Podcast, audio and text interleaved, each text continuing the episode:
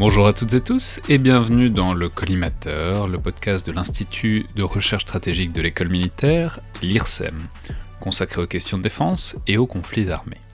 Je suis Alexandre Jublin et aujourd'hui c'est une émission un peu particulière avec plusieurs invités successifs autour euh, de l'épidémie actuelle de coronavirus Covid-19.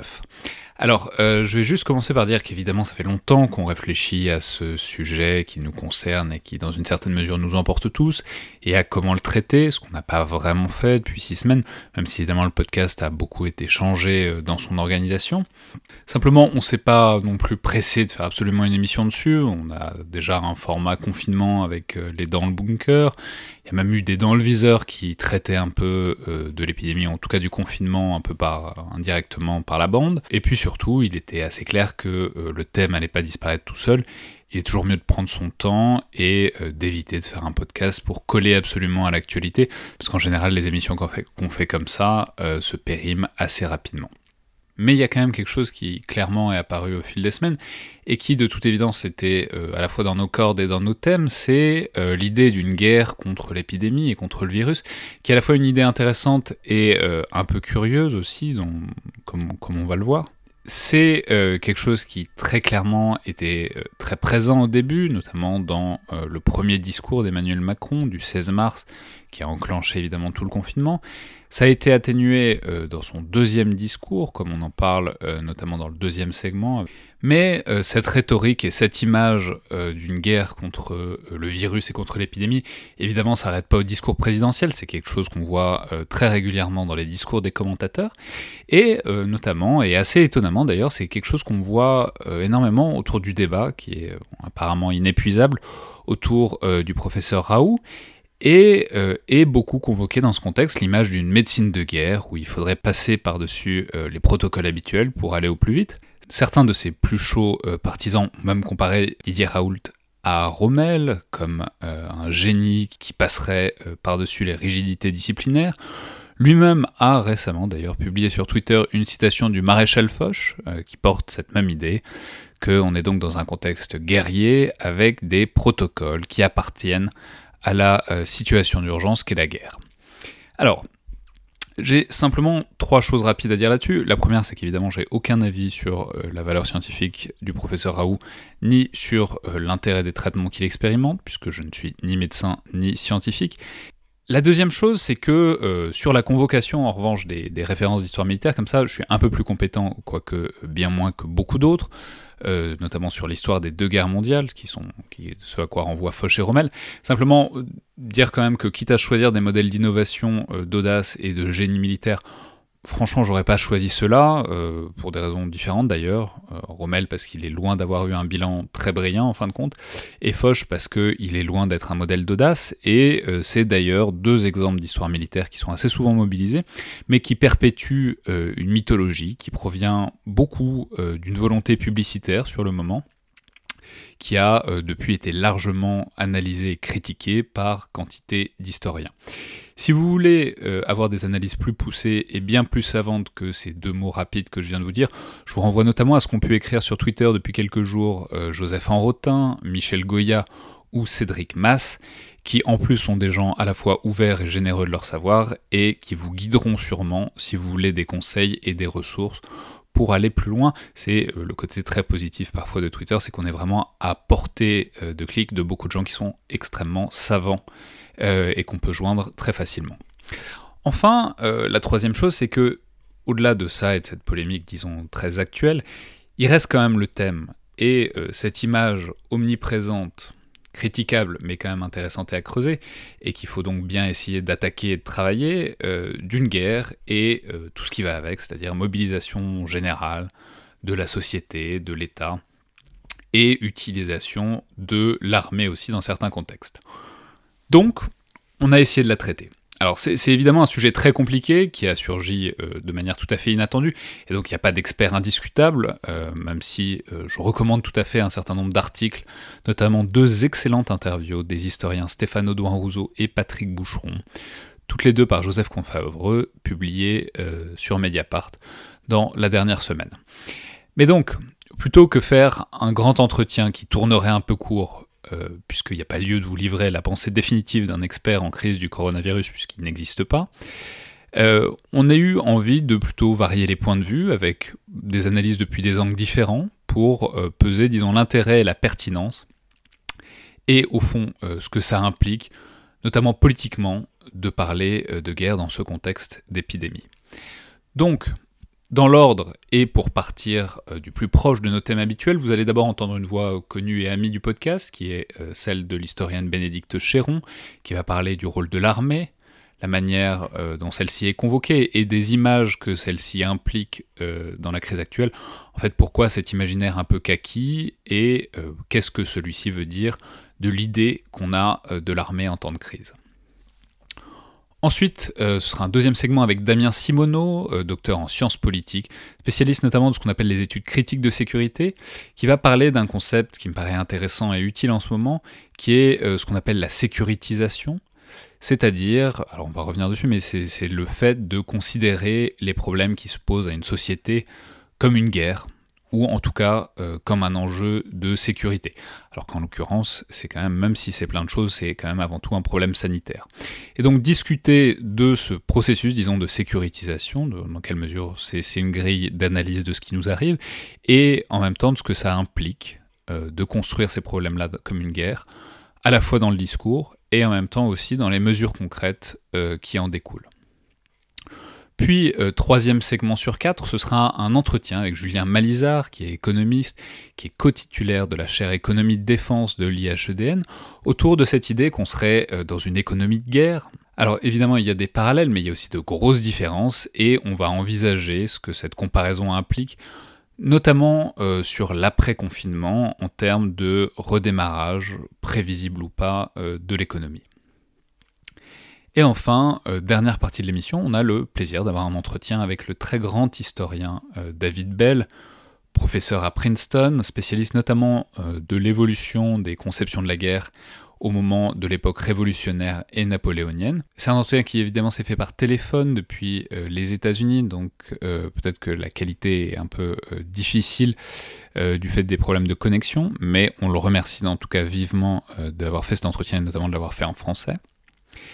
Euh, entretien qui est autour d'un article qu'il a récemment publié euh, sur le grand continent, où il réfléchit où il donne de la profondeur historique à cette idée euh, que la guerre serait forcément une mobilisation totale de la société, et où il pointe que c'est, disons, une idée et un processus qui n'est pas si ancien que ça, et où il connecte l'importance et la trace, disons, dans, les mémoires collectives de la guerre comme guerre totale, avec une conséquence qui est la place de l'État dans l'économie, et euh, il parle, vous allez voir, de la manière dont tout ça s'efface depuis des décennies et des perspectives qu'une nouvelle crise comme celle-ci ouvre. Enfin, euh, je vais juste pour terminer euh, ajouter que j'aurais bien aimé avoir un médecin militaire aussi pour réfléchir plus précisément à cette notion de médecine de guerre et cette idée qu'on serait en train de faire de la médecine de guerre, mais alors ça s'est pas fait malheureusement. Ça arrive euh, évidemment qu'on puisse pas avoir tous les invités qu'on voudrait, d'autant que euh, les médecins ont en général un peu d'autres choses à faire que de participer à des podcasts en ce moment. Mais euh, c'est dommage et ça aurait été intéressant et j'espère que l'occasion s'en représentera si un médecin militaire nous écoute et voudrait participer, ce serait bien volontiers.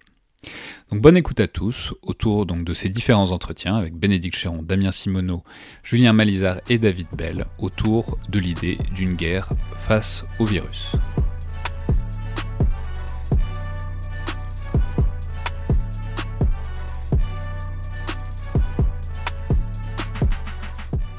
D'abord le plaisir de recevoir par téléphone Bénédicte Chéron, que les auditeurs connaissent bien, historienne, spécialiste en particulier euh, du lien armée-nation, qui est notamment le thème de son ouvrage euh, Le soldat méconnu, paru en 2018 chez Armand Collin, pour discuter euh, en particulier du rôle réel, mais surtout perçu de l'armée dans la crise et dans la gestion de l'épidémie de Covid. Donc bonjour Bénédicte. Bonjour. Euh, en effet, il y a, toute l'image guerrière qui signifie quelque chose politiquement, il y a toute la question de ce que ça veut dire de déclarer la guerre à un virus, mais il y a aussi toute l'image, ou plutôt euh, l'invocation de l'armée dans ce contexte. Alors elle a été un peu moins présente depuis, euh, disons, 10-15 jours, mais elle a été très mobilisée au début, on se souvient notamment de l'allocution télévisée d'Emmanuel Macron à Mulhouse, qui était devant des tentes médicales militaires, alors qu'il y avait euh, en fait un hôpital civil juste à côté. On a parlé beaucoup des évacuations médicales depuis la Corse, avec un BPC. Même, en fait, si on fait le bilan, ce qui est resté de guerrier euh, dans l'allocution du, du 13 avril du président de la République, c'est un vocabulaire en fait assez tactique, de première, deuxième, troisième ligne, qui, rappelle vraiment l'armée et les champs de bataille. Donc, disons, qu'est-ce que ça vous inspire, ce phénomène qui est aussi ben, un choix politique, une insistance sur cette présence militaire euh, dans la lutte contre l'épidémie? En fait, euh, elle, m'inspire deux choses. La première, c'est que euh, l'analogie entre la guerre et la crise majeure que nous vivons, elle n'est pas absolument illégitime. Euh, parce qu'on voit bien qu'il y a des points d'analogie. D'abord parce que dans notre mémoire collective, les dernières crises majeures de, de très grande ampleur qu'on a pu vivre, euh, effectivement, ce sont des guerres.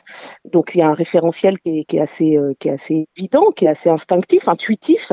Et puis parce qu'il y a bien dans une crise épidémique de cette ampleur un rapport collectif et politique à la mort qui, qui a quelque chose à voir aussi avec la guerre. On est dans deux deux types de crises où on a un rapport collectif et politique à la mort et où la mort, euh, qui est d'abord un, événement intime hein, pour euh, chacun d'entre nous et pour chaque famille, devient quelque chose d'ordre politique et collectif. Donc cette analogie, elle est évidemment pas absolument illégitime.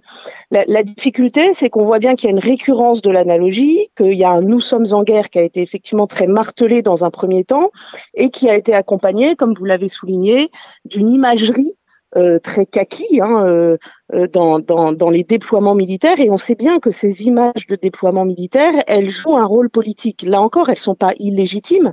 en cas de crise majeure, le fait que les armées soient mobilisées non pas à des fins combattantes, mais à des fins de soutien logistique, de soutien humanitaire, euh, c'est quelque chose de normal sur le territoire national. C'est d'ailleurs pas la première fois. Il y a des catastrophes naturelles lors desquelles, euh, dans les 20 dernières années, les armées ont été sollicitées. Mais euh, on voit bien que l'inscription de cette, de cette médiatisation, de la mobilisation des armées dans un discours globalement guerrier pendant les deux, trois premières semaines du confinement, eh euh, renvoie aussi à une interrogation sur la manière dont le pouvoir politique euh, peut renforcer euh, son autorité régalienne par ses déploiements et par cette imagerie kaki. Ouais, ce qui est intéressant, c'est aussi, enfin, ça, ça renvoie vers l'imaginaire, vers la perception de l'armée qu'on a, enfin, presque un peu fondamentalement, quoi. C'est l'idée que, bah, quand il y a l'armée, enfin, que le déploiement de l'armée serait nécessairement plus efficace, enfin qu'on gagnerait en efficacité par ce déploiement que euh, quoi que ce soit qu'on pourrait faire avec euh, des civils. Alors je sais pas d'où ça vient, c'est peut-être euh, des souvenirs de, l'époque du service militaire et d'une époque où l'armée avait les moyens humains, disons, de, s'impliquer dans des tas de choses qui sont plus son cœur de métier aujourd'hui en fait. Oui, en fait, je renverrais ça davantage plus qu'à l'image de l'armée du temps du service militaire, qui n'était pas forcément l'image d'une armée toujours très efficace parce qu'il y avait une très forte ambivalence hein, sur l'image du service militaire et de l'efficacité de l'appelé. Si je parle bien dans l'image, hein, je parle pas des réalités. Oui, mais il y avait une euh, familiarité aussi avec ça, quoi. voilà, il y avait aussi une familiarité. Mais je dirais pour pour ces dernières années plutôt que ça renvoie à à une image des armées qui des armées professionnelles hein, qui s'est ancrée euh, dans les 20 dernières années dans notre dans nos représentations collectives qui est effectivement l'image d'une armée très efficace. Et en partie à juste titre parce qu'on voit bien que cette armée malgré des coupes budgétaires euh, assez substantielles hein, après 2007 euh, malgré parfois des engagements opérationnels discutés et discutables eh bien quelles que soient les missions qu'on les confie lui confie elle les remplit et elle les remplit par nature par essence sans pouvoir en, en discuter la légitimité. Donc effectivement, cette image, elle s'appuie sur cette image des armées professionnelles euh, qui est, qui sont réputées très efficaces et qui ne sont pas seulement réputées très efficaces, qui le sont pour une part. La difficulté, c'est qu'on voit mais elles le sont parce qu'elles font, elles font ce pourquoi elles sont destinées la, plupart du temps. Elles ne sont pas destinées à gérer une crise épidémiologique. C'est un peu la difficulté, effectivement, c'est que en fait, on finit par euh, par constater par laisser entendre en tout cas que à toute crise euh, quelle que soit la nature de cette crise et quand bien même elle n'est pas une crise qui appelle d'abord une réponse militaire, eh bien, les armées peuvent constituer une solution ou un pan de la solution. Et, c'est une difficulté politique qui est vraiment structurelle, hein, qui s'ancre de plus en plus dans le paysage politique ordinaire, euh, parce qu'il y a eu les attaques terroristes de 2015, parce que là, à nouveau, on voit qu'on apporte une partie, euh, en partie une réponse militaire à une crise qui est une crise sanitaire. Et c'est une difficulté parce que on, a l'impression qu'on finit par avoir une armée couteau suisse qui est politiquement mobilisable euh, à, tout moment, mais qui dont, on donne une image qui finit par être brouillée et qui ne rend pas compte euh, de la réalité de son métier, qui est d'abord et avant tout de porter un dommage à un ennemi que, l'autorité politique désigne et porter un dommage à un ennemi, c'est une mission qui est très concrète, qui consiste parfois à tuer. Donc c'est une mission qui revêt une gravité particulière. Ouais, mais c'est là que c'est très intéressant, c'est que c'est un, un, pivot au fond avec cette notion et ce concept même d'ennemi, quoi. C'est-à-dire l'ennemi. Euh, alors, alors effectivement, ça glisse un peu de temps en temps. C'est euh, le terrorisme, les attentats. De temps en temps, c'est une puissance euh, constituée comme pouvait l'être Daesh par exemple. Mais à partir du moment où on fait glisser ce vocable aussi vers le virus, effectivement, vu qu'on gère les ennemis avec l'armée euh, en temps normal dans la plupart de ces crises, bah euh, insensiblement se glisse l'idée que c'est aussi l'armée qui va devoir gérer cet ennemi-là, quoi. Oui, et en fait, on voit bien qu'il y a une espèce en fait de, pragmatisme euh, un peu tâtonnant où on se dit, bah, après tout, si ça permet de faire comprendre aux populations qu'il faut se mobiliser, pourquoi pas? La difficulté, c'est qu'à moyen et à long terme, en fait, ça induit une dépolitisation de la mobilisation des armées.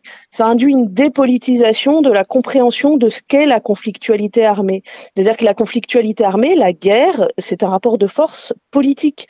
Et en fait, à force de, de, de faire glisser ce champ sémantique de la guerre dans le champ de toutes les crises, quelle que soit leur nature, que ce soit des crises sécuritaires, que ce soit une crise sanitaire en l'occurrence, eh bien en fait, on ne permet plus aux populations de comprendre la dimension fortement politique qu'il y a dans le fait de mobiliser les armées face à un ennemi qui est un ennemi réel et qui s'inscrit dans un rapport de force politique. Et ça, c'est une difficulté qui n'est pas négligeable parce que bien sûr, à court terme, on se dit qu'on peut la négliger, mais à moyen et long terme, elle a des conséquences. Elle a des conséquences notamment dans la manière dont des citoyens en démocratie comprennent pourquoi des armées sont engagées en leur nom dans un certain nombre d'opérations où elles ne se contentent pas d'apporter un secours logistique et humanitaire, mais où elles font une chose grave qui est de tuer au nom de, de ces citoyens.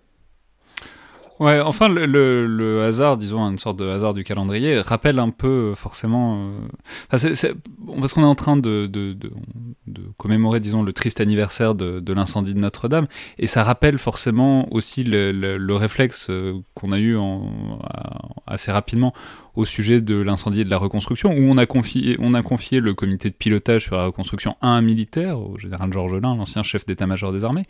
Donc ça, comment dire, ça, rappelle aussi, enfin voilà, ça, inscrit dans cette image, mine de rien, de que, quand il y a un problème, quand il y a un problème grave et qu'il faut le régler efficacement, bah c'est avant tout à un militaire qu'il faut faire appel. Alors oui, et ça, ça renvoie à deux, dimensions. Hein. Il y a bien une dimension dont vous parlez, dont on parle depuis tout à l'heure, euh, qui est que les armées ont une image d'efficacité et que ça n'est pas simplement une image, ça recouvre des réalités. Ça renvoie aussi à une dimension politique beaucoup plus large, qui est celle de s'interroger sur le fait qu'un certain nombre de décisions politiques puissent euh, mettre les services publics euh, dans des difficultés structurelles récurrentes de gestion, dans des difficultés budgétaires, et que ces services publics, au fil d'un certain nombre de décisions politiques, aient pu perdre le sens de la la planification et de l'anticipation des crises. Et en fait, parce que les armées sont structurellement une institution qui doit faire face à des crises, il est évident que elles, elles ont gardé, parce que c'est la condition de la survie des hommes au combat, cette, cette, cette habitude, ce travail sur l'anticipation des crises. Donc en fait, ça renvoie à la fois à une question d'image hein, des armées, évidemment, mais ça renvoie aussi par effet de miroir à une interrogation sur l'état des autres services publics et, euh, des, et, et à une interrogation sur les décisions politique qui préside aux destinées de ces services publics. Oui, c'est-à-dire si l'armée c'est l'instrument de l'urgence, euh, voilà, ça, ça, pose la question de pourquoi est-ce qu'on a besoin de recourir à cet instrument-là euh, dès qu'il y a un problème, quoi. C'est effectivement une question politique plus large qui peut se poser. Bon, très bien. Merci beaucoup, Bénédicte Chéron. Merci.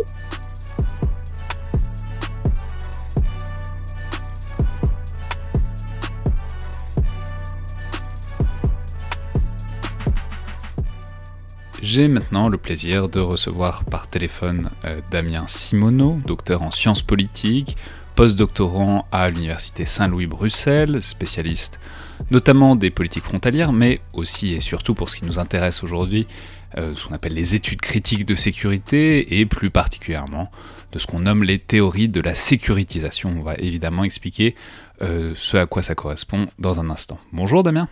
Bonjour. Alors, on vous reçoit donc en particulier pour parler de cette image, cette idée euh, de la guerre et d'une nation en guerre contre le coronavirus, qu'Emmanuel Macron a pleinement embrassé au début, même si bon, elle a un peu disparu de son allocution euh, du 13 avril. Mais c'est une posture et disons une rhétorique qui clairement euh, l'a singularisée à l'échelle internationale. On, on va en reparler, mais on va écouter tout de suite un petit extrait de ce premier discours donc du 16 mars. Nous sommes en guerre en guerre sanitaire, certes. Nous ne luttons ni contre une armée, ni contre une autre nation. Mais l'ennemi est là, invisible, insaisissable, qui progresse. Et cela requiert notre mobilisation générale. Nous sommes en guerre. Alors, quand on entend, quand on écoute ça, la, question qui vient tout de suite, c'est évidemment quoi faire de cette notion de guerre. Alors, soit dit en passant, on voit d'ailleurs que tout en la mobilisant, euh, Emmanuel Macron la tempère aussi, ce qu'on a moins retenu, mais il la martèle quand même très clairement euh, deux fois. Et euh, tout en disant des choses intéressantes sur probablement les notions de mobilisation et d'effort qu'il faut faire, cette notion elle pose aussi plein de problèmes et il faut évidemment se demander quelle pertinence elle a, puisque Bon, une guerre, au-delà de l'image, c'est un truc assez précis en fait, surtout quand c'est déclaré à la télévision par un chef d'État euh, devant la nation qui dirige. Normalement, une guerre, c'est déclaré euh, à quelqu'un, donc ça respecte des normes de droit, euh, internationales et humanitaires notamment. Et évidemment, bah, rien de tout ça n'est opérant pour comprendre ou pour agir sur le contexte actuel. Oui, tout à fait. Je crois que, enfin, je pense que nous, ce qui nous intéresse du point de vue des études de sécurité, notamment des études critiques de sécurité, c'est vraiment de comprendre quelle est l'opportunité politique pour Emmanuel Macron de traiter l'enjeu sanitaire, la pandémie coronavirus, en un enjeu de sécurité. Et en l'occurrence, en un enjeu de guerre. Je crois que c'est vraiment cette question-là. Et d'autant plus, comme vous venez de le souligner, qu'on a eu un discours le 17 mars qui était extrêmement martial, donc comme vous le disiez, avec beaucoup de références, sept fois, je crois, le mot guerre bien qu'atténué, euh, en comparaison d'un discours euh, du 13 avril qui, pour le coup, n'a parlé que des fronts et qui n'a pas mentionné le mot guerre, ou je crois seulement une fois, il me semble. Euh, donc nous, ce qui nous intéresse en étude de sécurité, c'est pourquoi en fait utiliser, coder la crise sanitaire actuelle en un enjeu de guerre ou de sécurité. Et globalement, généralement, en effet, il y a donc dans la discipline euh, des études de sécurité, dans le sous-champ des études de sécurité, il y a en effet ces théories de la sécurisation au pluriel qui essayent d'analyser maintenant depuis les années 90 comment on construit des enjeux euh, sociaux, euh, des événements en problèmes dits de sécurité, donc qui représentent une menace existentielle et qui nécessiterait la mise en œuvre de mesures exceptionnelles, dont des politiques de défense et dont, pourquoi pas, la mobilisation euh, de, de, mesures de sécurité et de, de mesures et d'outils militaires. Je crois que l'évolution de l'analyse de la sécurisation montre qu'il y a deux manières d'aborder la sécurisation. Dans un premier temps, on l'a d'abord abordé de manière discursive. Et en effet, là, si on plaque un peu euh, cette, analyse discursive de la sécurisation sur ce que vient de nous dire Emmanuel Macron je vais m'expliquer après. En effet, euh, euh, bah, cet emploi du terme de guerre est parfois semble un peu disproportionné, même s'il peut avoir en effet des effets de mobilisation. Et la deuxième manière d'aborder la sécurisation, et c'est en effet là-dessus que les études critiques de sécurité se sont un peu plus euh, déployées dans les années 2000 et 2010, c'est la dimension plutôt sociologique, c'est-à-dire quel est le lien entre un tel discours de sécurité et les pratiques et les politiques concrètes de sécurité.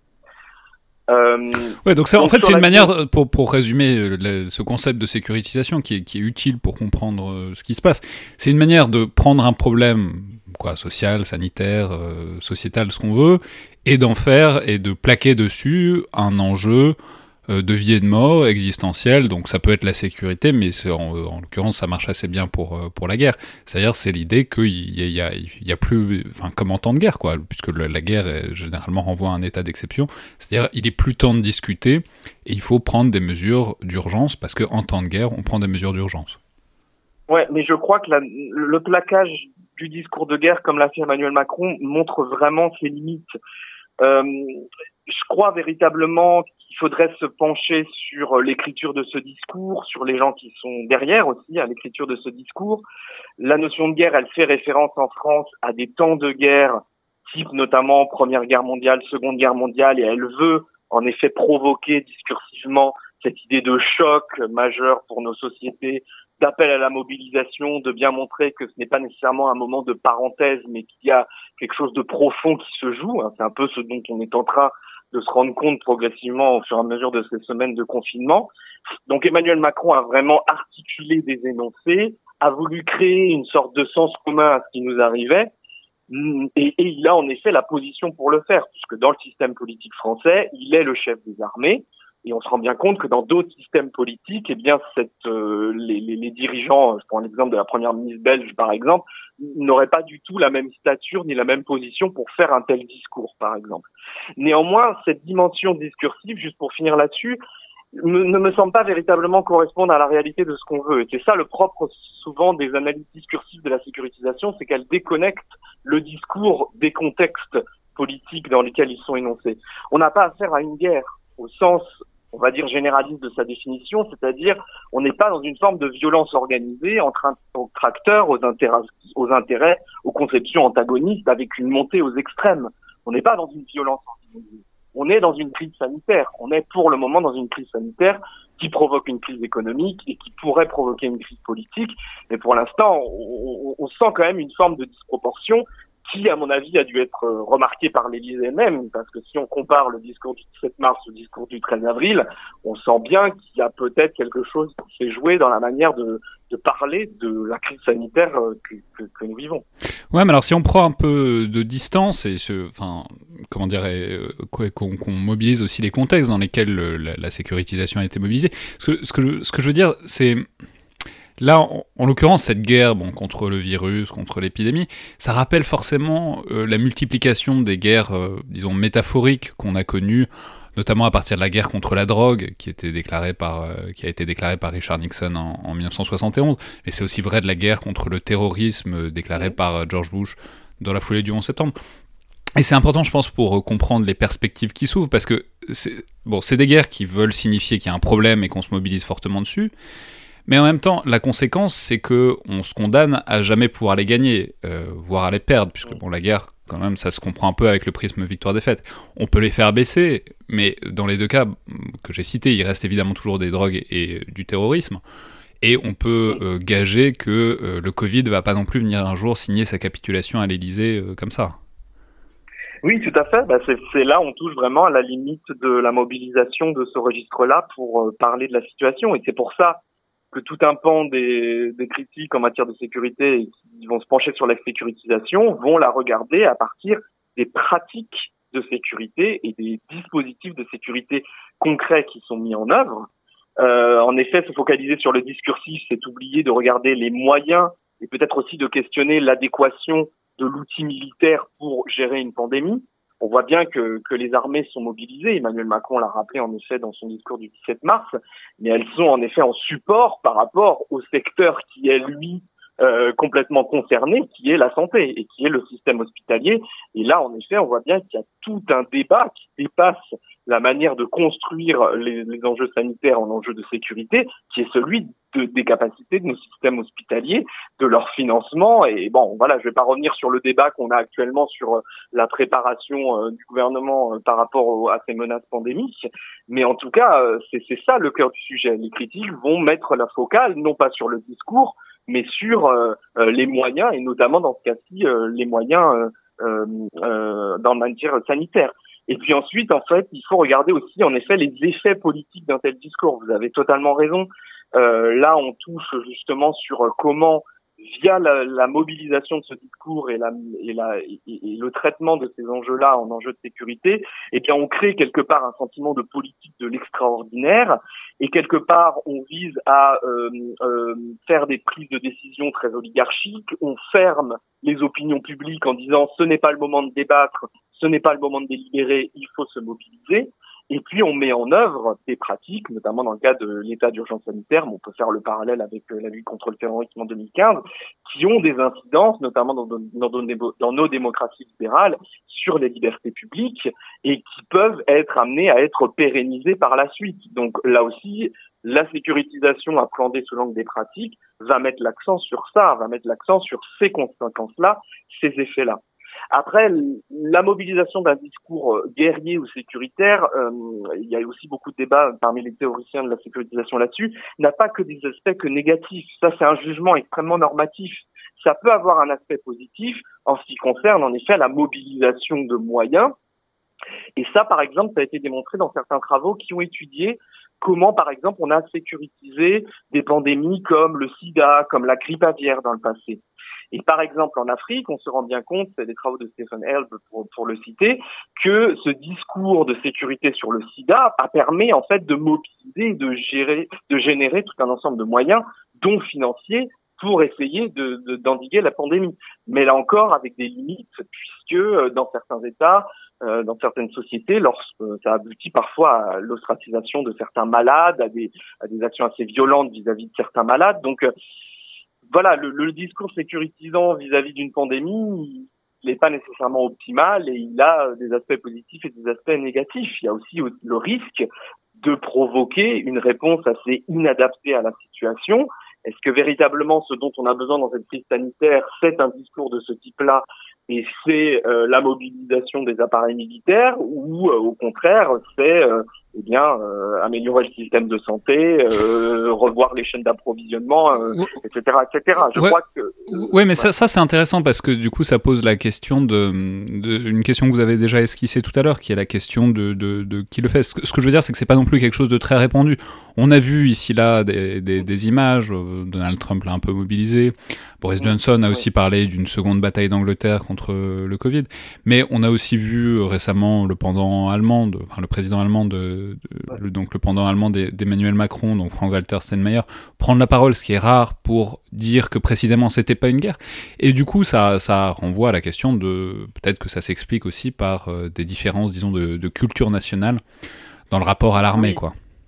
Bah oui, tout à fait. Je pense que si on s'en tient à la dimension discursive de la sécurisation dont je vous parlais tout à l'heure, bien évidemment qu'un discours de ce type, pour qu'il soit accepté, ou du moins pour qu'il résonne, pour qu'il mobilise, il faut qu'il entre en, en, oui, en concordance avec des éléments euh, culturels, politiques propres à chaque système politique. Peut-être qu'en effet en France, comme je vous disais tout à l'heure, Emmanuel Macron a la stature, de par sa position de chef des armées, pour énoncer un tel discours. Euh, il y a dans d'autres systèmes politiques, en effet, cette notion de guerre, par exemple là, l'invocation d'une mémoire de temps de guerre passées n'aurait pas du tout de sens ou n'aurait pas du tout d'incidence. Comme je vous le dis, moi je réside en Belgique, et bien en Belgique on ne code pas du tout les enjeux de cette manière-là, alors que pourtant la Belgique est confrontée, le gouvernement fédéral belge est confronté exactement aux mêmes termes d'enjeux en termes de gestion des masques, euh, des capacités hospitalières, etc., etc. Mais tout simplement, ça ne ferait pas du tout sens pour la population belge d'entendre un tel discours, parce que ça ne résonnerait pas avec peut-être sa mémoire historique, avec euh, la stature de ces hommes d'État euh, euh, par le passé. Donc il y a véritablement volonté de la part d'Emmanuel Macron, mais là encore, il faudrait regarder qui a écrit ce discours et, comment ce discours a été écrit et, voilà, et regarder un peu plus les institutions qui prennent les décisions en matière pandémique, notamment le rôle du Conseil de défense. Hein. En, France, je, là, je, je, suis pas capable nécessairement d'en parler, mais euh, je pense qu'il faudrait regarder aussi ça et voir, en comparer de pays à pays la réponse et donc faire le lien entre le discursif et l'institutionnel. Très bien, bah merci beaucoup Damien Simoneau. Vous remercie.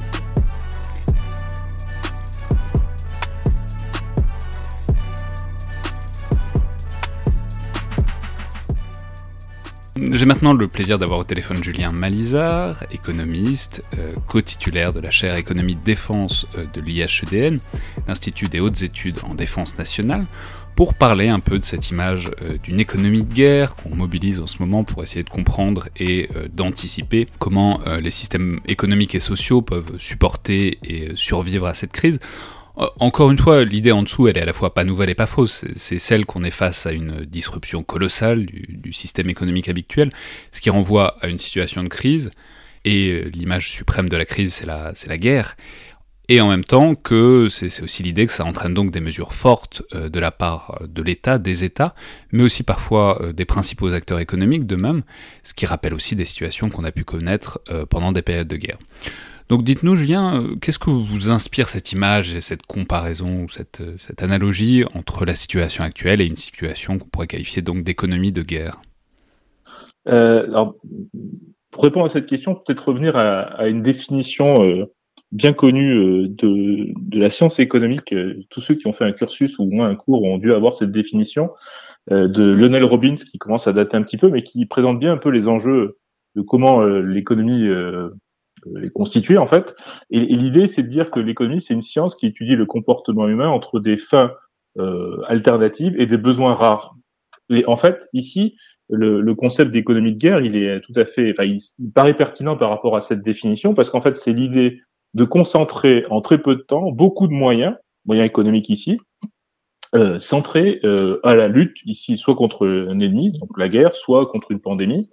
Et c'est vrai que, bah, euh, à y regarder de plus près, le, concept peut paraître pertinent, euh, même si je suis pas tout à fait d'accord avec cette assertion. Pourquoi ça peut être pertinent déjà? Parce qu'en fait, euh, on a une logique de, de, de, moyens qui est extrêmement forte. Et durant les guerres, surtout les guerres mondiales, qui sont des guerres totales, on, a des une très forte concentration des moyens économiques vers la défense. Euh, par exemple, durant la Seconde Guerre mondiale, on a pu mesurer que c'était à peu près 50% du PIB qui était consacré à la défense. Donc on a vraiment une, une ressource euh, euh, rare ici, donc les ressources économiques rares à destination de la défense. Quand on essaie de regarder ce qui se passe en termes à l'heure actuelle, on est aussi dans une logique de moyens assez importante. alors c'est indirect puisqu'on on, on, renonce à de la richesse plutôt qu'on ne la consacre à la, défense. Donc ici, actuellement, on, on renonce à l'économie, on arrête l'économie pour lutter contre la pandémie. Ouais, mais alors, euh, euh, ouais, mais du coup, euh, alors justement, un des, une des questions aussi, c'est les, les, moyens qu'on utilise pour faire ça, et une de ces dimensions, justement, pour soit pour renoncer, soit aussi pour essayer de faire face à la crise, c'est on parle beaucoup d'un gros interventionnisme de l'État dans, dans l'économie qu'on a clairement vu. Alors, que ce soit pour faire des commandes massives de masques ou de quoi que ce soit, pour réorienter même des chaînes de production dans l'automobile qui font des qui font des ventilateurs en ce moment, ou encore même, on a vu aussi pour interdire aux entreprises qui ont perçu des aides liées au Covid de verser des dividendes aux actionnaires. Donc, dans un certain sens, c'est-à-dire c'est une, repoussite, disons, de la place et de l'intervention directe de l'État dans l'économie de marché telle qu'on la connaît euh, habituellement. Euh, tout à fait. Alors effectivement, le, le, les guerres, et surtout les guerres totales, ont eu cette, cette, cette incidence d'aller de, vers ce qu'on appelle une économie administrée, c'est-à-dire qu'on a eu euh, une prévalence euh, extrêmement forte de, de l'État qui a géré euh, l'activité économique. Ça a été très vrai durant la, la, Première Guerre mondiale en France, où en fait on a eu, on a transformé l'appareil productif vers des moyens de défense absolument considérables, même si on s'est rendu compte, c'est des, des, travaux d'historiens d'histoire économique qui ont pu montrer que finalement ce, ce passage à l'économie administrée par rapport à la situation initiale a été assez douloureux euh, il a fallu plusieurs trimestres pour que l'économie soit en ordre de marche pour euh, produire ce qui était nécessaire pour euh, soutenir soutenir l'effort de guerre en fait. Donc finalement, euh, on, on, constate de ce point de vue-là que les, les difficultés qu'on peut retrouver à l'heure actuelle de, transformation des chaînes de valeur, du fait que la production ne soit pas de, localisée sur le territoire national, qu'il faut redéployer des actifs industriels, ce sont des questions qu'on a aussi euh, découvert au moment de la Première Guerre mondiale en France, où en fait on s'est rendu compte que ça a été extrêmement compliqué de transformer l'appareil productif. Euh, ceci dit, en France, quand on essaie de regarder un peu ce qui se passe à l'heure actuelle, on, on, se rend compte que finalement il y a assez peu de, de production malgré tout sur le territoire national. Euh, on, il y a des exemples de Air Liquide qui a par exemple euh, présenté euh, ses, ses, ses, plans de production à des industriels euh, qui ne sont pas des compétiteurs pour produire des respirateurs mais il y, a quelques exemples comme ça, mais finalement, on, est sur des exemples assez ponctuels et il n'y a pas de, il n'y a pas de, même si le concept de l'économie administrée peut être intéressant, il n'est pas, il n'est pas poussé à son extrême comme ça a pu être le cas durant la Première Guerre mondiale. Ouais, alors oui, bah alors on peut entrer aussi tout de suite maintenant dans les limites, enfin dans, dans, les limites, disons, de cette image euh, de d'économie de, de, guerre. Euh, parce qu'il faut encore préciser qu'évidemment on n'est pas en guerre, et le principe de la guerre c'est que, bon, certes des gens meurent, ce qui, est le cas ici, même si c'est aussi intéressant, donc peut comparer. Majoritairement, c'est pas exactement dans les mêmes catégories d'âge que pour une guerre normale, où ce serait plutôt des gens plus jeunes qui mourraient en priorité, donc qui disrupteraient plus l'économie active, alors que là, c'est essentiellement des personnes âgées et retraitées. Mais bon, ça, on peut en parler, mais aussi le principe de la guerre, c'est qu'il y a des destructions massives, notamment de ce qu'on appelle le capital fixe, des, des, immeubles, des bâtiments, des usines, ce qui est évidemment pas le cas ici. On peut dire que tout est posé, mais en tout cas, il n'y a rien qui est détruit définitivement a priori. Alors c'est effectivement, de mon point de vue, une des grandes limites du concept d'économie de guerre à la situation actuelle, c'est le fait qu'effectivement, il n'y a pas de destruction du capital productif. Euh, alors effectivement, euh, vous avez évoqué les pertes humaines, et, malheureusement, l'épidémie actuelle euh, provoque des décès, euh, mais euh, en fait, on constate que l'arrêt la, de la production est un arrêt volontaire, et on, ne détruit pas les usines, on ne détruit pas les logements, on ne détruit pas le capital le capital physique ici, euh, parce qu'il n'y a pas besoin de le faire. Alors c'est vrai que ça, ça a des incidences assez fortes sur la, trajectoire à venir euh, de la sortie de crise en fait. Euh, il y a pas mal de travaux euh, d'économistes qui ont pu montrer que finalement, euh, même si c'est un peu douloureux à dire, l'économie, en tout cas les, les, conflits peuvent générer des rebonds économiques extrêmement forts. Il y a, il y a deux exemples assez, assez parlants. C'est cet exemple d'effet de, rebond, c'est le fait que les deux grands perdants de la Seconde Guerre mondiale, à savoir le, le Japon et l'Allemagne, sont aussi les deux pays qui ont eu les taux de croissance les plus élevés au sortir de la guerre. Et en fait, c'est des effets qui sont liés à des gains de productivité parce que le capital a été détruit dans ces deux pays, ont subi des bombardements massifs. C'est des effets qu'on a retrouvés forcément sur les pays qui ont gagné la guerre, comme le Royaume-Uni, la France. L'effet des, des, bombardements avait été de plus faible ampleur. Et donc, les gains de productivité qu'on a observés au Japon et en Allemagne ont été particulièrement soutenus. Et donc, c'est vrai que l'existence de cet effet rebond, d'après ce certain nombre de travaux économiques, il est, lié à, cette destruction de capital physique qui ensuite va être, plus que compensé par, par, des, gains de productivité. Dans le cadre des pandémies, il y a des travaux extrêmement intéressants qui viennent d'être produits par, par le CEPR, qui est le Centre for Economic Policy Research, qui a montré que sur, euh, un, temps très long, hein, donc euh, ils ont étudié plus d'une quinzaine de pandémies depuis le XIVe siècle, et ils ont montré que euh, les, les, effets des pandémies sont euh, malheureusement très négatifs et très durables, alors que les guerres ont des effets euh, négatifs à court terme, mais euh, positifs avec des effets rebonds sur le moyen et long terme. Oui, précisément parce que les pandémies ne détruisent pas ce capital et donc ne forcent pas à la restructuration de l'économie, quoi. Exactement. Et en fait, si on peut, dans cette logique-là, le, les plans de soutien qui ont été annoncés à l'heure actuelle par, le, par les différents gouvernements, c'est des plans de soutien qui vont pas dans le sens de ce qu'on appelle la destruction créatrice. C'est-à-dire que on, on, va soutenir des activités euh, euh, économiques qui, euh, en fait, dans d'autres circonstances, euh, enfin des circonstances autres que des pandémies, auraient disparu parce que bah, euh, leur activité économique ne correspond plus aux besoins des, agents, des consommateurs, etc. En fait, on va les soutenir, on va les maintenir en vie artificiellement, alors que la logique du capitalisme ici, c'est de, de remplacer les, activités les moins productives par d'autres qui sont euh, les plus euh, les plus les plus profitables sur le long terme. Et en fait, les plans de les plans de relance qui vont être faits ou qui sont d'ailleurs à l'heure actuelle à l'œuvre vont maintenir sous perfusion des, des pans entiers des activités qui en fait ne sont sont peu productifs et qui auraient disparu euh, autrement. Bah justement, ça permet de, de, parler de ça parce que c'est évidemment très intéressant cette question de la sortie de crise et de savoir à quoi ça peut ressembler. Alors on sait déjà euh, de manière évidente que le PIB euh, de tous les pays va prendre un très gros coup. En France, c'est probablement moins 3%, voire beaucoup plus. Et d'une manière générale, on sait, on a vu que les banques centrales font déjà un gros effort d'aide monétaire, c'est-à-dire qu'elle distribue des liquidités aux banques, aux ménages, à tout le monde un peu. Du coup, il euh, y, y, a quand même un risque qui vient forcément en tête quand on regarde un peu l'histoire par rapport à ça, c'est celui euh, de l'inflation, c'est-à-dire de la dépréciation de la monnaie, le fait que la monnaie perd en valeur. On sait que, bon, en même temps, un peu plus d'inflation, ce serait souhaitable parce que ça, ça permet de relancer l'économie en général, ça permet de stimuler l'économie et diminuer la traite des rentes, ce qui est plutôt bon.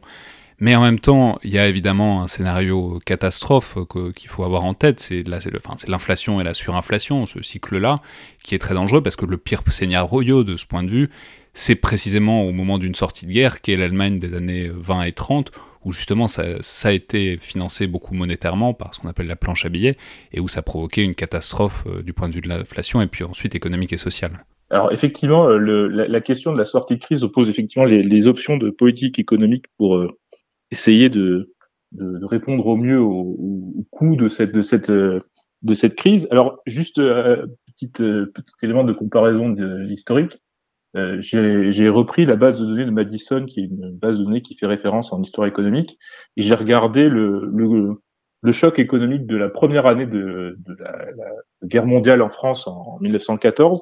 Et en fait, on est sur un, une perte de PIB d'environ 7,5%, ce qui correspond, c'est assez incroyable d'ailleurs de voir quel point l'histoire se, répète, euh, ce qui correspond 7,5% à l'estimation qui a été faite par le FMI comme perte de croissance pour la France en 2020. Donc on, est vraiment ici sur, euh, été assez étonné de retrouver la même valeur, euh, quasiment à la, décimale près. Euh, donc on, cet effet va être assez cette perte économique va être élevée, plus élevée que à peu près trois fois plus élevée que la crise qu'on avait obtenue, qu'on avait vue en 2008.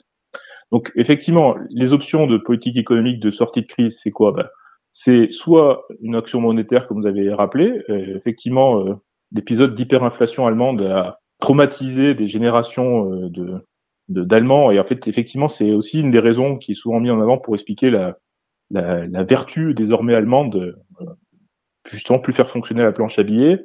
Alors, c'est il est intéressant de voir que c'est des depuis la, depuis 2008, en fait, les, banques centrales ont mis en œuvre des politiques économiques, des politiques monétaires non conventionnelles qui ont euh, pas créé, donc qui a consisté à racheter des dettes publiques euh, et qui n'a pas généré d'inflation, bien le contraire. Donc, euh, si jamais les options qui sont mises sur la table par la BCE sont à peu près du même, même ordre, il est pas un peu assez peu envisageable de voir une hyperinflation. Ceci dit, pourquoi il y aurait une hyperinflation? Ça serait aussi l'idée que finalement les capacités de production sont contraintes euh, et ça, c'est tout à fait possible dans le cas de la crise actuelle, parce qu'en fait, on a une crise, on a une double crise à l'heure actuelle. On a une crise de la demande, donc on, a arrêté de consommer, euh, voilà ce qui se passe. On a aussi une crise de l'offre, c'est-à-dire que l'appareil productif est mis en stand-by. Et en fait, la question, c'est si jamais on, redémarre l'économie, est-ce que euh, l'appareil productif va pouvoir répondre euh, dans des délais plus ou moins raisonnable à, à, la demande qui va s'adresser à. Oui, parce que s'il peut pas répondre, le prix des le prix des marchandises va augmenter, ce qui équivaut à une dépréciation de la monnaie, à une inflation, quoi. Exactement. Et donc le, le risque, effectivement, c'est que si jamais en termes d'offres de, de, production, on est contraint, là, il y a un risque d'inflation. Alors, pour l'instant, le risque d'inflation tel qu'il a été évoqué par le FMI est pas du tout euh, dans, dans ses estimations. La Banque de France aussi, l'INSEE, il semblerait qu'il n'y ait pas vraiment de risque d'inflation, mais c'est quelque chose qu'il faut surveiller parce que cette crise économique à l'heure actuelle qu'on est en train de vivre, c'est une crise qui est vraiment euh, qui est vraiment sur ces deux aspects, qui est une crise de l'offre et de la demande, alors que les crises précédentes étaient vraiment des crises qui étaient euh, essentiellement centrées sur la demande. Donc le fait que les revenus des, des consommateurs avaient été réduits parce qu'il y a du chômage, euh, parce que euh, le, il y a des, des, revenus du capital qui étaient plus faibles, etc. Donc tout ça fait que la, la, la demande était contractée. Le, le mécanisme pour lutter contre ça, c'est une politique budgétaire extrêmement soutenue. Et on voit que les plans de relance qui ont été euh, qui ont été euh, décidés par les différents euh, par les différents gouvernements à l'heure actuelle sont des plans de relance qui sont extrêmement massifs. On parle de entre 10 et 20% d'engagement budgétaire euh, à différents niveaux hein, des, des, États. Euh, donc c'est assez considérable. C'est quand même c'est beaucoup plus que ce qu'on avait observé durant la crise de 2008, où en fait les, les options étaient plutôt de l'ordre de 2-3% en fonction des pays. Donc là, on est vraiment sur un soutien massif, justement pour soutenir la demande. Et puis après, sur la partie offre, bah, il faut espérer que euh, les restrictions euh, liées la, aux chaînes de valeur qui sont complètement bouleversées par euh, le fait que bah, ne peut plus produire un certain nombre de, biens et services qui sont euh, euh, délocalisés à l'étranger, bah, ça, vu que le, le, commerce international est à l'arrêt, est-ce que ça, ça va pouvoir repartir sereinement, etc. Donc ça pose ces questions-là de est-ce que l'offre va pouvoir repartir? Et a priori, pas trop d'inquiétude de ce point de vue-là, euh, d'après les dernières estimations. Très bien, bah merci beaucoup Julien Malizard. Merci Alexandre pour cette invitation.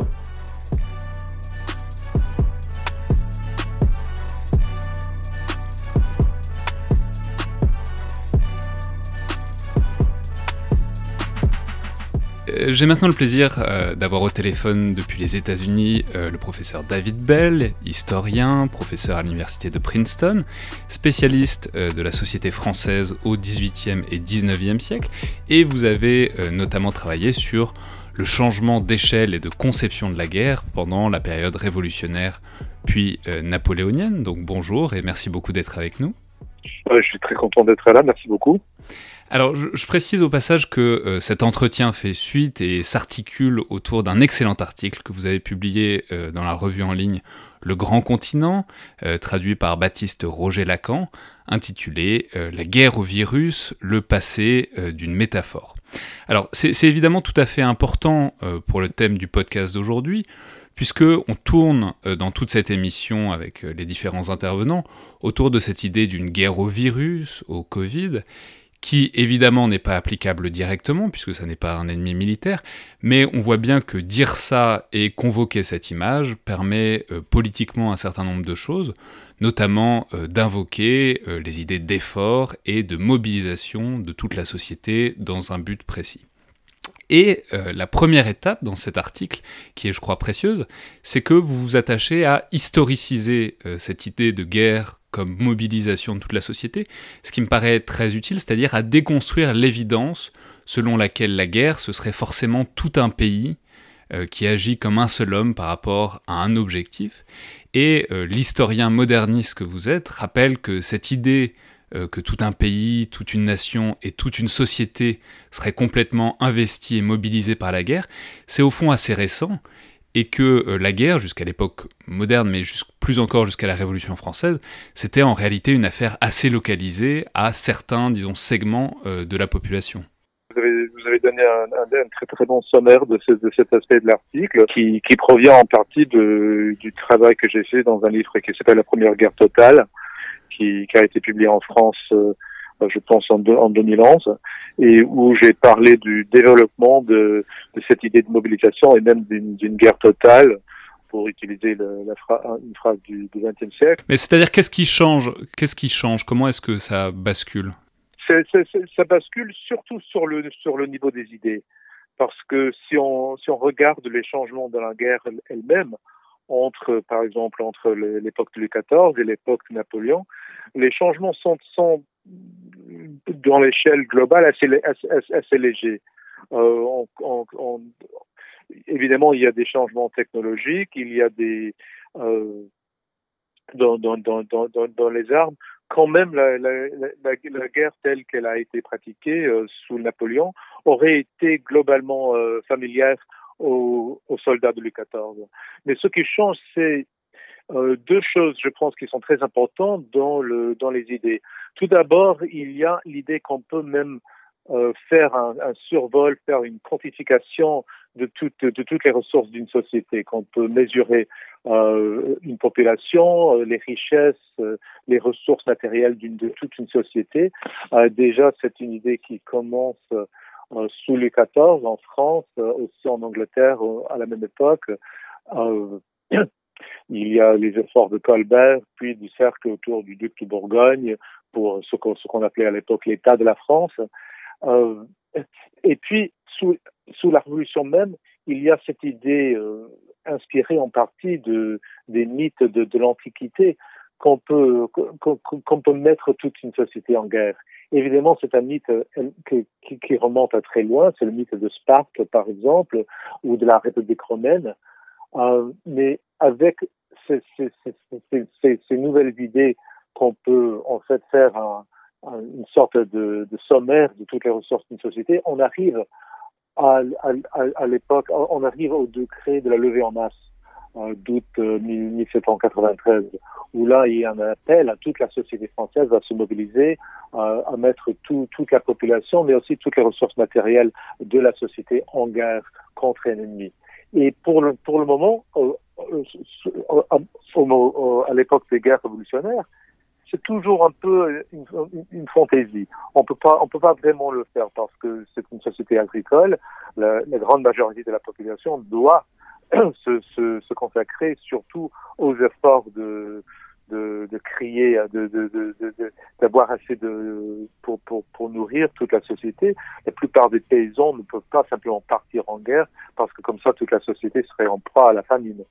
Mais euh, on, a au moins cette, idée et au, au, fur et à mesure que les et à mesure que les, les guerres euh, continuent sous la Révolution et sous Napoléon, on voit que l'État fait de plus en plus d'efforts pour mobiliser toute la société. On voit le nombre de soldats s'accroître d'une manière absolument incroyable. Tout d'abord en, en, 93, ensuite, euh, mais, ensuite aussi sous, Napoléon, et on voit la mainmise de, l'État sur ce qu'on peut déjà appeler l'industrie française, qui développe aussi euh, de, manière incroyable. Et donc on, on, on voit déjà là euh, ce que j'appellerais presque une prévision de de, ce qui arriverait de, manière beaucoup plus forte au XXe siècle, au moment des guerres mondiales. Oui, c'est ce que vous indiquez aussi dans l'article, c'est que, euh, en quelque sorte, le culminement de tout ça, c'est euh, les deux guerres mondiales qui sont importantes, c'est important d'en parler aujourd'hui, puisque, en quelque sorte, ça écrase beaucoup le concept de guerre dans l'idée qu'on en a aujourd'hui, mais où, effectivement, là, pour le coup, tout ce processus que vous nous décrivez et en quelque sorte euh, abouti, achevé, là pour le coup c'est effectivement toute la société qui est mobilisée autour de l'objectif de guerre.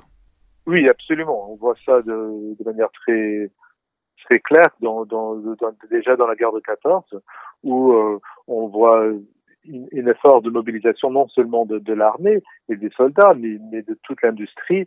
Euh, tout d'abord, évidemment, l'industrie des munitions pour, pour, pour, pour donner aux armées les ressources euh, dont elles ont besoin pour se battre, mais aussi pour, pour nourrir toute la société, un système aussi de rationnement euh, de, de, voilà des, des vivres, un système euh, de, de contrôle des prix, euh, tout un système de contrôle de, de l'économie par le euh, par, par l'État. C'est déjà en ce moment qu'on commence aussi à, envisager l'économie aussi comme un tout, comme un bloc qu'on peut manipuler, qu'on peut euh, qu'on peut mobiliser aussi pour les pour pour pour les pour les raisons de la guerre. Euh, on voit par exemple même même en, même en, Grande-Bretagne, l'État le, plus libéral, comme on peut dire de, l'époque, on voit aussi là qu'on créait euh, sous la Première Guerre mondiale un, ministère des munitions qui qui en fait est une nationalisation de toute l'industrie de munitions de, la Grande-Bretagne pour mettre pour, pour, pour, pour, pour, pour la, mettre au service de, des armées. Euh, et aussi, on voit en même temps, même en Grande-Bretagne, les débuts de la, d'une conscription qui n'existait pas en Grande-Bretagne avant 1916. Oui, donc ce que vous décrivez, c'est du coup ça, ça, change aussi, disons, la place prise par euh, l'État dans l'économie à ce, à ce moment-là. quoi. C'est aussi le moment où l'État non seulement prend plus de place, mais aussi un, prend un rôle différent dans l'organisation de l'économie. Oui, oui, absolument. Et, et comme on voit euh, après la Première Guerre mondiale, comme après la Deuxième Guerre mondiale, il y a un rétrécissement, évidemment, mais c'est pas complet. C'est-à-dire que le rôle de l'État, une fois établi et mis en, une fois l'État qui, qui, est pris, euh, le contrôle sous ce, cette grande partie de l'économie, on ne voit pas que l'État le, rend encore après la guerre. Euh, et on voit aussi que ça devient beaucoup plus beaucoup plus facile d'établir euh, l'État-providence, par exemple, ou par exemple après la, Deuxième Guerre mondiale, on établit euh, la commission du plan, par exemple, sous un, peu sur le modèle de la, même de la planification communiste. On voit, c'est très intéressant aussi, on voit un va-et-vient même entre les États euh, soi-disant capitalistes et, et communistes à l'époque, parce que Lénine euh, quand il crée le communisme de guerre sous la révolution russe, a comme, un peu comme modèle le, les efforts de, de, de, de, l'Allemagne pendant la Première Guerre mondiale, surtout du ministre Rathenau. Euh, et ensuite euh, le communisme elle-même avec le système des, des, des des, plans de cinq ans, font un, sont un modèle pour les sociétés, pour les sociétés capitalistes. Donc on voit qu'il y a beaucoup plusieurs modèles de, de cette euh, mobilisation de la société, mais il y a aussi un, un grand va-et-vient entre des, différentes sociétés pour trouver le moyen le plus efficace. Oui, mais alors ça, du coup, ça nous amène vers euh, ce qui est un peu une thèse centrale de l'article et qui est, très intéressante, qui est le, le fait que il y a une, du coup une sorte de parenthèse entre la Révolution française et les deux guerres mondiales, où il y a ce mouvement d'augmentation du rôle de l'État, qui ensuite se, se, consolide. Mais vous, vous soulignez, vous pointez que ces guerres-là, elles s'éloignent euh, par rapport à notre présent, à notre conscience, disons, globale du phénomène guerrier. On est dans des guerres différentes aujourd'hui. Et du coup, avec cet effacement du souvenir de la guerre, ben, va un on va vers un effacement aussi du, du, souvenir, du rôle de l'État, quoi. Oui, absolument. C'est ça l'ironie de ce moment, parce que partout, il y a des, des, des, leaders, des chefs de gouvernement, euh, comme Macron en France, comme Trump aux États-Unis, qui, euh, qui avant la crise du, du Covid-19, croyaient généralement dans, dans voulaient limiter le rôle de l'État dans l'économie, dans la société, qui voulaient rétrécir ce rôle de l'État hérité du moment des, des guerres mondiales au, au nom d'un un processus euh, qu'on peut appeler euh, vaguement néolibéral, euh, où c'est le marché qui, en principe, déterminerait autant que possible de comment les ressources de la, société sont mobilisées, sont, utilisées. Et, maintenant, ce sont ces mêmes chefs du gouvernement qui appellent de manière la plus forte à un effort guerrier, guerrier un, un effort de, guerre contre le Covid-19. Et c'est très ironique aussi parce que, en fait, la, Deuxième Guerre mondiale, c'est la dernière guerre où on voyait vraiment ce, ce, genre, de, mobilisation. Euh, c'est étonnant euh, combien peu on a vu ce genre de guerre depuis 1945. En fait, euh, la seule société du monde qui a vu plusieurs guerres de ce type de mobilisation presque presque totale, c'est probablement la société israélienne à cause du, du menace qui pèse sur la société israélienne euh, du côté des, des États arabes. Euh, on voyait ça aussi dans la guerre de, de l'Iran contre l'Irak dans les années 80. Euh, mais autrement, la plupart des guerres qui ont été faites, par exemple, par les États-Unis ou par la France, comme par exemple les, les douzaines d'interventions militaires que la France a fait en Afrique depuis la décolonisation, sont des guerres de très très très limitées qui n'ont pas d'effet sur la société métropolitaine. C'est même c'est même curieux que par exemple moi j'ai vécu euh, j'ai maintenant j'ai 58 ans j'ai vécu euh, plusieurs guerres que la que la que, fait euh, livrées par les États-Unis dans ma vie la guerre au Vietnam la guerre du Panama qui est presque oubliée maintenant la guerre de la Grenade la guerre de évidemment de, l'Afghanistan la guerre de, l'Irak euh, la, première, la première guerre du Golfe. Et la seule guerre où, il y avait vraiment des effets aux États-Unis même était la guerre du Vietnam à cause de la conscription, à cause du fait que, que 58 000 jeunes Américains étaient tués euh, et plusieurs d'entre eux ne voulaient pas ne voulaient pas être là au Vietnam, ne voulaient pas être dans l'armée. Mais depuis, on, voit très peu d'effets euh, de, ces guerres dans la société américaine. Et donc, euh, et donc voilà l'ironie que ces chefs de gouvernement veulent appeler à la guerre dans une société où vraiment on n'a pas même le souvenir vivant de ce du genre de guerre euh, à laquelle ils appellent. Oui, donc ce, souvenir euh, souvenir effacé, place de l'État qui s'efface aussi, qui va avec, et du coup, selon vous, en un certain sens, euh, cette crise, cette guerre euh, entre guillemets du Covid pourrait être, euh, si ce n'est l'occasion d'un retour en arrière, mais en tout cas, disons, l'occasion d'un avertissement sur cet effacement progressif de la place de l'État. Oui, absolument. Et forcément, je pense que si on, on décide à une mobilisation de la société avec comme modèle la Deuxième Guerre mondiale, par exemple, L'ironie, c'est que cet effort de mobilisation va entamer un accroissement du rôle de l'État qui va entièrement, qui va contrecarrer entièrement cette idéologie euh, que qu'on peut vaguement appeler néolibérale de, ces mêmes gouvernements, parce que il faudra un contrôle beaucoup plus fort, beaucoup plus étroit de, de, de, l'État sur plusieurs aspects de la société. Oui, c'est en, en ça que la métaphore de guerre qu'on peut beaucoup critiquer euh, a quand même une pertinence, et au sens où les effets, en tout cas de la crise, en, en tout, cas en termes de, de rôle de l'État, pourraient être, dans une certaine mesure, euh, semblables ou comparables aux effets de mobilisation de, certaines guerres du XXe siècle. Merci beaucoup David Bell. Alors je rappelle euh, cet article, La guerre au virus, le passé d'une métaphore qui se trouve euh, sur le site Le Grand Continent, et au-delà sur euh, tout le processus par lequel on a commencé, votre ouvrage paru en, en, 2010 chez Champvallon, La première guerre totale, l'Europe de Napoléon et la naissance de la guerre moderne. Merci beaucoup David Bell. Je vous remercie. C'était donc le Collimateur, le podcast de l'IRSEM, l'Institut de recherche stratégique de l'école militaire. Je vous rappelle qu'on prend bien volontiers toutes vos remarques et vos suggestions sur les réseaux sociaux de l'IRSEM ou par mail à contact@irsem.fr. Et n'oubliez pas euh, de vous abonner, de noter et de commenter le podcast, notamment sur iTunes. Ça aide à le faire connaître et c'est un canal par lequel euh, nous faire parvenir vos commentaires et vos impressions. Merci à toutes et tous et à la prochaine fois.